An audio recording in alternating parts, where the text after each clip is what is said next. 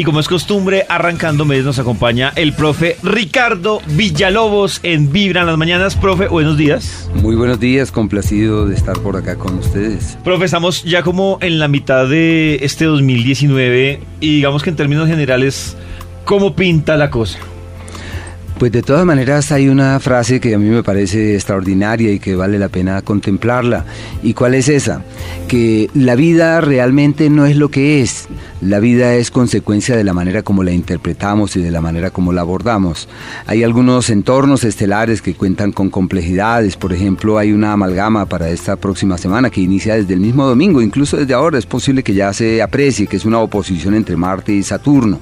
Y digo en el sentido de que se aprecia porque es un tiempo de eventualidades en el mundo, de complejidades en el mundo, de situaciones en donde se hace imperioso instalar un nuevo modelo de vida. Esta es una oposición bíblica porque en la Biblia hay una parte que habla de la gran batalla manifiesta entre el carnero y el macho cabrío, que es la búsqueda del ser humano por ser dueño del destino y del destino por imponerle su ley y por definir unos derroteros. Así que esta próxima semana es excelente para que uno se comprometa con uno mismo, no con el otro ni con la vida, sino con uno mismo para instaurar un nuevo modelo para decir el orden eh, debe establecerse, debo ordenar mi vida, ajustar, corregir, pulir, decantar, pero lógicamente que es necesario eh, disponerse desde el corazón para pasar las páginas de aquellas cosas que puedan ser foco de preocupación y de intranquilidad. Ustedes saben más que nadie que los seres humanos solamente sufrimos por dos cosas, por el pasado o por el futuro. en realidad no sufrimos por el presente y por eso eh, los practicantes de yoga siempre dicen que la clave está en focalizar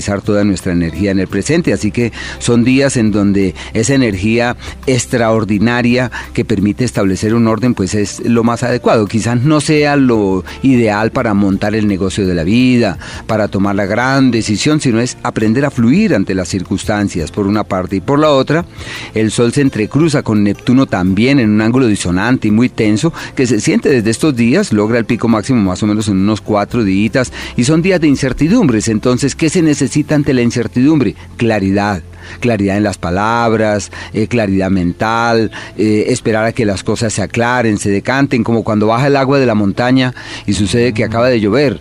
Entonces el agua baja turbia y uno no puede mirar las piedras y menos aún pasar el río. En cambio, cuando ya el agua decanta, uno puede ver las piedras y puede caminar Entonces tranquilamente. Uno como observar, profe. Sí, es una época de, de saber fluir ante las circunstancias en la certidumbre que todo está en su sitio, que las cosas van hacia un destino fiable, sino que uno muchas veces sufre sufre por esa palabra que se llama sufre por sospecha. Entonces la idea es no sufrir por sospecha, sino tratar de vivir la luz de ese presente que el universo nos ofrenda. Profe, tengo dos preguntas.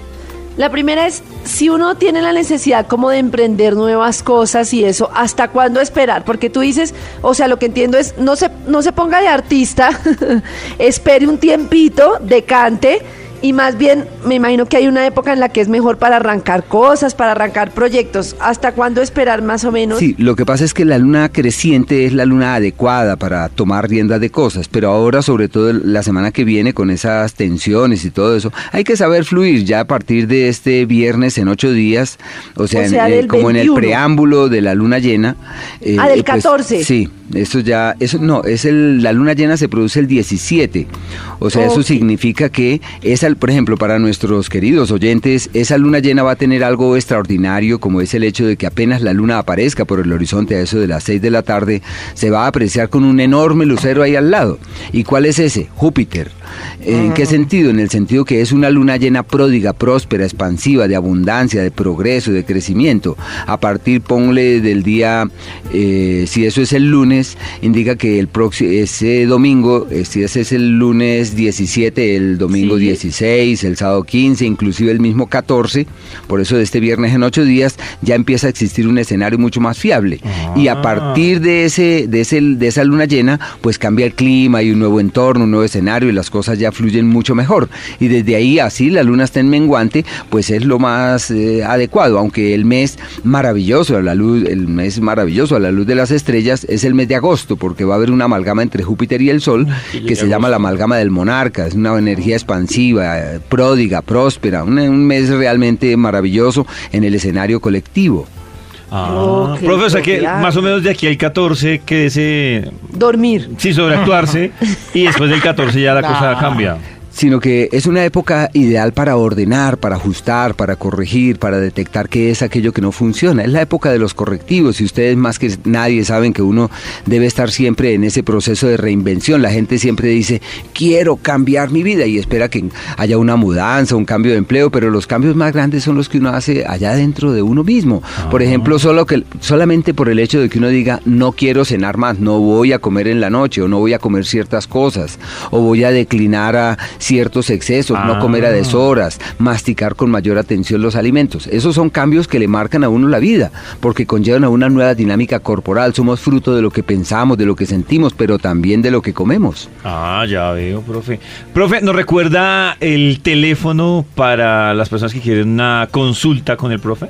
El 232-3248. Pendientes porque ya venimos con los signos para ver qué va a pasar en este mes de junio con cada uno de los signos aquí en Vibra con el profe Ricardo. ¡Ay, Profe, ahora sí, a lo que vinimos. Arrancamos con Aries, ¿cierto? Sí, así es. Ay, profe, ¿está bravo? Los Aries. Para los Aries, su prioridad es de orden doméstico y de carácter familiar. Deben tener mucho cuidado con eh, permitir que la ira, que los disgustos, que los altercados se hagan presentes con sus seres queridos. Una época perfecta para estudiar y aprender nuevas cosas. Los Tauro tienen a Venus en su propio signo, así que la magia y el encanto se evidencian para ellos. Es como si llegaran las oportunidades y es el periodo ah. más productivo del año. Todo lo que hagan relacionado con el dinero camina hacia un destino absolutamente fiable. Los Géminis están de cumpleaños, así que les deseamos lo mejor. Es un año que viene de este cumpleaños perfecto para resolver los temas legales, los asuntos jurídicos, ideal para firmar papeles, pero todo eso es excelente en un sentido macro. Ahora, en los ciclos pequeños, es una época donde su gran intranquilidad este, este mes está orientada hacia el dinero, como si la preocupación fuese eh, solventar, conseguir otros dineros, multiplicarlo. Bueno, están en con preocupaciones de orden financiero, pero tienen posibilidades, ya sea para un nuevo empleo, para eh, tomar buenas decisiones, para orientar los esfuerzos hacia un destino seguro. Quienes están de cumpleaños eh, ayer, hoy, mañana, es uno de los años más inciertos de la vida y ese ciclo, bueno, ya hasta fin de este año. Los cáncer están en un ciclo denominado aquel de la hibernación, que es una época donde se confrontan, se cuestionan profundamente sobre lo que la vida es, sobre lo que vale la pena en la vida. Y Mercurio, que avanza, acaba de entrar al signo de cáncer, lo que hace entrever que es la época donde pueden proyectarse hacia su entorno de una buena manera. Marte, el astro del éxito, también pasa por cáncer. Así que es como si el éxito los buscara, los persiguiera, estuviera allí presente, sino que fíjense que hay una disyuntiva allí entre el éxito eh, desde el punto de vista profesional y los logros que llegan, pero también las complejidades económicas. Es la época donde pueden tener pérdidas, malas decisiones. Entonces hay un lío ahí entre esas dos cosas, pero en últimas las oportunidades se hacen presentes y deben valorarlas de la mejor manera. Los leo, la época del aliado, de la ayuda, del benefactor, del beneficio. Los temas gástricos, digestivos de mucho cuidado tienen a Marte en un espacio eh, complejo, sobre todo para la salud, y deben revisar lo que comen, masticar con cuidado. Los Virgo, la época de los eh, éxitos, de los logros y de las certeras proyecciones. Es quizás el mejor periodo del año. Es donde se cimenta el futuro, donde de manera inexplicable terminan accediendo a niveles de protagonismo inusitados y especiales. Y de la misma manera, en unos cuatro días, tres días, inician un ciclo que se llama aquel de la mejoría en la imagen pública, donde todo fluye en esa dirección y donde sienten que sus cosas van mejor que nunca. Eh, los Libra llenos de ilusiones, sueños y esperanzas, un ciclo donde establecen las bases del mañana, donde cimentan el futuro, donde eh, dan como orientan sus pasos hacia un destino adecuado. Lo económico mejora de manera ostensible, una época favorable, ya sea para unas eh, buenas inversiones, para mover el dinero hacia un buen destino y un tiempo perfecto para resolver los asuntos legales que tienen en vilo, la época de firmar papeles, documentos, legalizar cosas.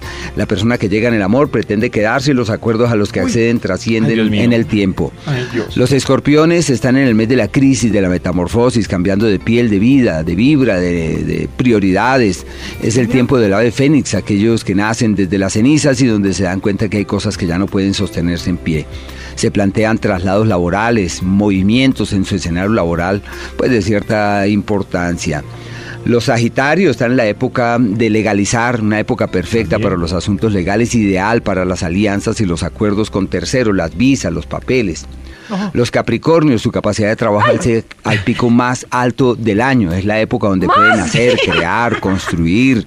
Y deben, eso sí, tener cuidado con la salud porque tienen un par de astros que avanzan por ese sector con algunas intranquilidades. Oiga, Maxi Karen. Si tienen un bien por vender, lo venden para ayer es tarde, una época perfecta para legalizar cosas en vilo. Los Acuarios, una época magnífica para el amor, la época del amor verdadero, de la decisión que trasciende en el tiempo y todo lo que hagan en el plano sentimental, un ciclo realmente maravilloso.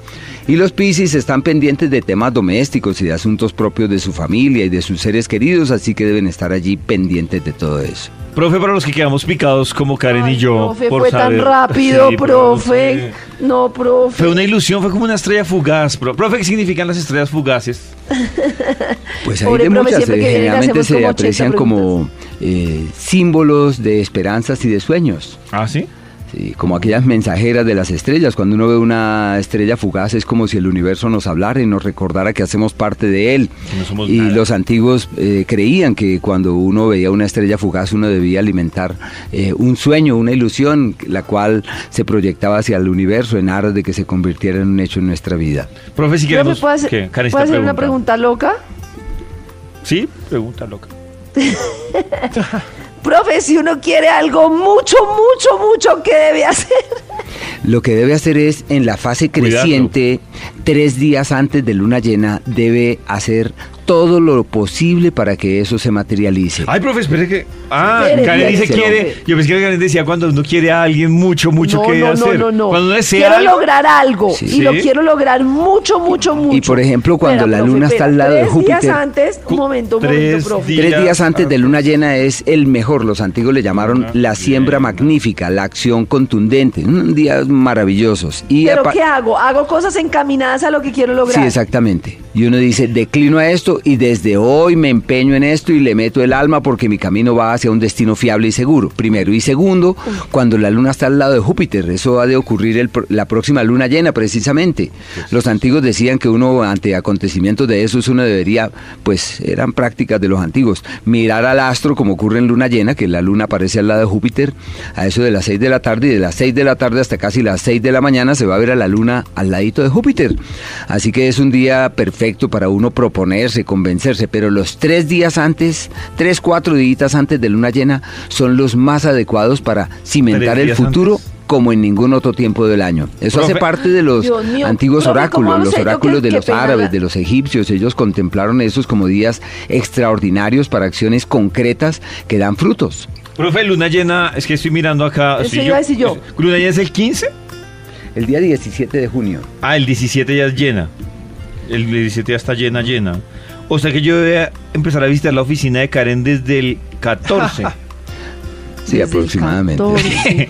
Me preocupa Profe, que se cruza con un fin de nerviosa. semana, profe. A ver, 17, 18. Ahora estoy tratando. Esto sí, profe, ¿esto en el computador significa luna llena? Sí, así Profe, si yo veo en el calendario astral, no, yo les voy a ir diciendo, pero un momento identifico. Qué pena, profe, que hoy te hemos tardado tanto. Entonces, estamos en junio. Claro, ahí se ve clarito en el calendario astral del profe. El 17, ah, sí, aquí dice el 17 hay luna llena. Solo que es la luna llena de Júpiter, porque la luna queda al lado de Júpiter.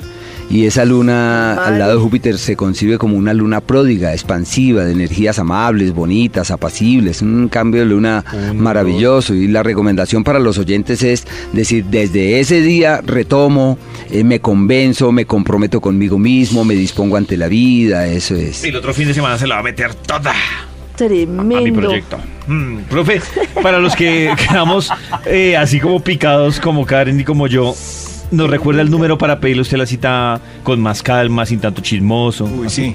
El 232-3248. 232-3248, profe, muchas gracias y de acuerdo a lo que pase con mi luna llena lo estaré molestando. Estaremos ahí. No olviden mirar la luna y sobre todo a Júpiter que está ahí pegadito en estos días. Mío, mi luna.